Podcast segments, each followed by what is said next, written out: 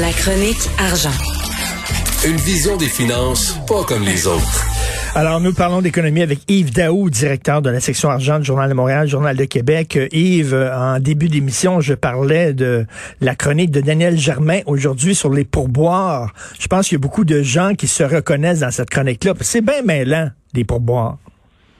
Ben, écoute, euh, je sais que tu sais, même toi, pour moi, tu fais la, même chose. Tu as la petite machine qui t'arrive là, à la porte, là, puis tu, là, tu sais plus si tu vas donner du pourboire, alors que tu as déjà payé des taux de commission de 30% à Uber Eats. Ben oui, c'est ça. Uber euh, Eats, déjà, là, pour la livraison, on paie déjà là, des taux énormes, puis il faut donner un pourboire en plus. Est-ce qu'on le fait, on le fait pas? Euh, qu'est-ce qui est un pourboire acceptable? 10% 5% 15% on est mêlés. Oui, puis euh, la majorité des gens, des fois, s'aperçoivent pas qu'il y a des taxes par-dessus les pourboires. Donc, euh, des fois, c'est mieux de le calculer soi-même avant de, puis de mettre le montant direct que de mettre les pourcentages là, qui sont souvent indiqués sur la machine. Ben, c'est vrai parce qu'on euh, donne un pourboire sur la taxe. Oui, exactement. Fait que très bonne chronique de Michel de Daniel Germain ce matin. Ça va soulever beaucoup de, de passion. Tout à fait. Et tu veux parler encore d'une autre histoire de fuite de données confidentielles. Bon, tu sais, Richard, on parle beaucoup d'économie de, plus en plus numérique. Là. Euh, évidemment, il y a des côtés très positifs à ça, qui est le côté efficacité. Les gens, tu aujourd'hui, en pandémie, qu'est-ce que tu ferais sans, sans le numérique? Là, on est on est vraiment euh, ça facilite notre vie, mais en même temps, il y a un côté noir à ça. C'est évidemment la multiplication des cyberattaques. Là. Euh, donc, euh, juste te dire là, que 21% des entreprises canadiennes qui ont déclaré touchées par des attaques de de cyberattaques cette année. Donc, c'est ça, se multiplie. Et là, on ben a un cas ce matin d'un assureur québécois qui est assez connu, qui s'appelle Promutuel Assurance, qui, depuis un mois, son site euh, était inopérant. Et donc, euh, là, les, courtiers ont commencé à nous appeler, mais l'entreprise avait, comme juste dit, il y avait eu un incident. Et donc, nous, ce qu'on dévoile aujourd'hui, c'est que les données, certains fichiers des données qui ont qui ont fait l'objet de la cyberattaque se sont retrouvés sur ce qu'on appelle l'Internet caché, le fameux Dark Web, à partir du 7 janvier dernier. Donc, des renseignements qui touchaient des numéros de police, d'assurance, des coordonnées, euh, certains renseignements personnels. Et ça, euh, ce, qui était, ce qui est fascinant, c'est que l'entreprise avait jusqu'à tout récemment pas dit un mot là-dessus. Et donc, là, à partir de nos appels hier, euh, évidemment, là, ils nous confirment qu'ils ont évidemment tenté de récupérer les fichiers sur le Dark Web. Ils ont même avisé les autorités réglementaires comme l'AMF, euh, qui a quand même dit que c'était une situation très sérieuse. Euh, L'autre affaire, c'est aussi ils ont fait euh, appel à la police. Euh, donc, euh, c'est quand même encore un autre cas là, de, de, de, potentiel. Tu sais, les entreprises, il faut vraiment qu'ils se protègent. Puis tu sais que la majorité des entreprises qui font l'objet de cyberattaques avise pas la police. Mais c'est ça. Là. Ben, euh, premièrement, ils doivent, ils doivent se protéger là, parce que c'est nos données, c'est ben important. Et deuxièmement, si jamais il y a une fuite, puis ça peut arriver, là, euh, si jamais il y a une mm. fuite, ben, qu'ils avisent tout de suite euh, leurs utilisateurs, leurs clients. Oui, mais, là présentement, on est, on n'a pas eu de confirmation qu'ils avaient avisé leurs leur utilisateurs. Et tu sais qu'on a déposé au gouvernement du Québec là, un nouveau projet de loi 64 à la suite de ce qui s'est passé sur Desjardins pour euh, faire en sorte que maintenant les entreprises soient plus transparentes quand il y a des vols de, de, de données, euh, rapidement viser les utilisateurs, tout ça. Et donc là, jusqu'à date, là, il y a comme un flou actuellement la, la vitesse pour laquelle les entreprises euh, font cette, euh, cette déclaration-là. Donc, euh, puis là, il y a toujours l'autorité des marchés financiers qui se pose de protéger beaucoup ben les, les, clients. Là, pour le moment, bon, dit, ils veulent pas être très, très clairs sur ce qui se passe. Euh, mais donc, nous, on doit continuer à informer les gens que ça, c'est arrivé. Et la preuve, regarde, on a fait, il y a eu une demande d'accès à l'information. À Hydro-Québec, il y a eu 850 incidents de cybersécurité en deux ans. Ah, ça, c'est incroyable. Je voyais ce chiffre-là, j'en revenais pas. 850 en deux ans. C'est rendu la folie furieuse des cyberattaques. Euh, c'est vraiment, puis ça va se multiplier en étant, quand on va être de plus en plus numérique. Puis évidemment, ceux qui sont là-dedans, leur intérêt, c'est évidemment le, vol de données personnelles.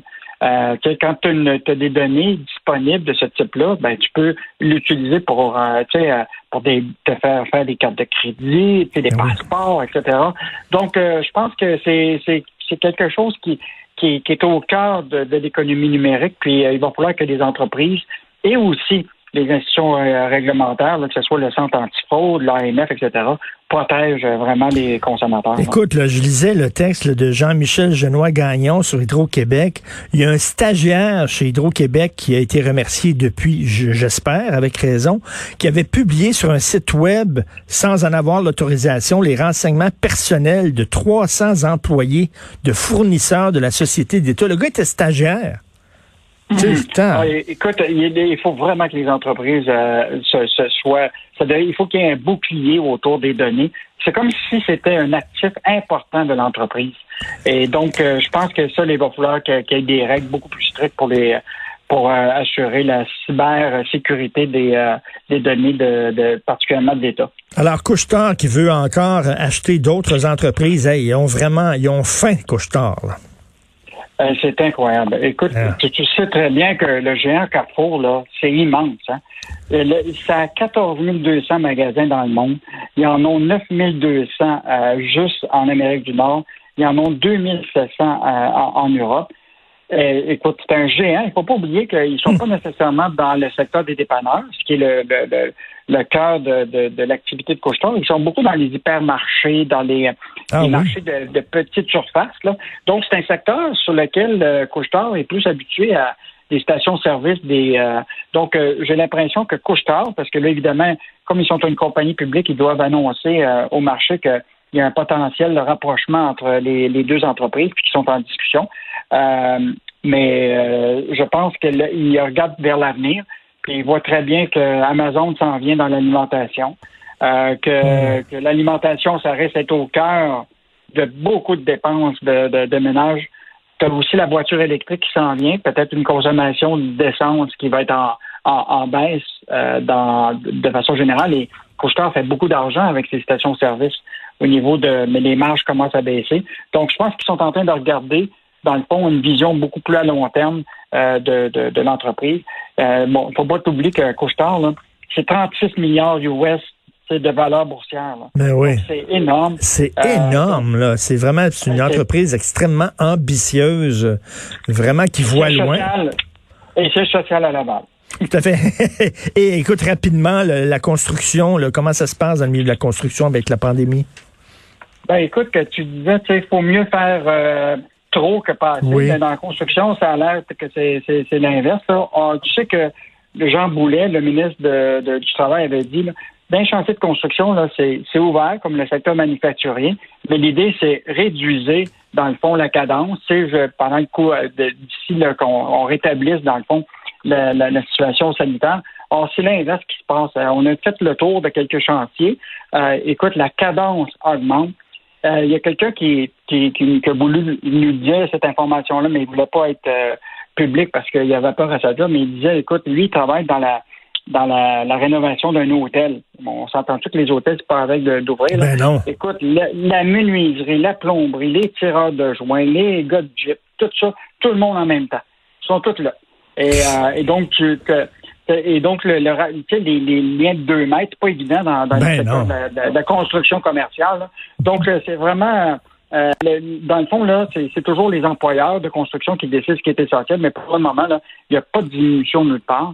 Euh, donc, il va falloir vraiment que la qu'on surveille, euh, en tout cas la CNSSP puis la, santé publique surveille. Évidemment, il y a 8% seulement d'éclosion dans ce secteur-là, mais je pense que, puis là, en Ontario, ils viennent d'annoncer hein, que la, construction là, euh, non essentielle là, est interdite.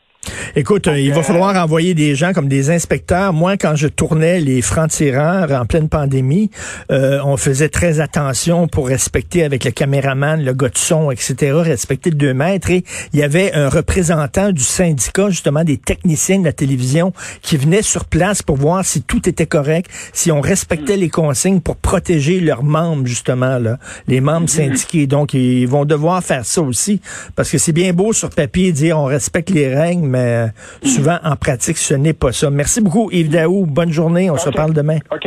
À demain.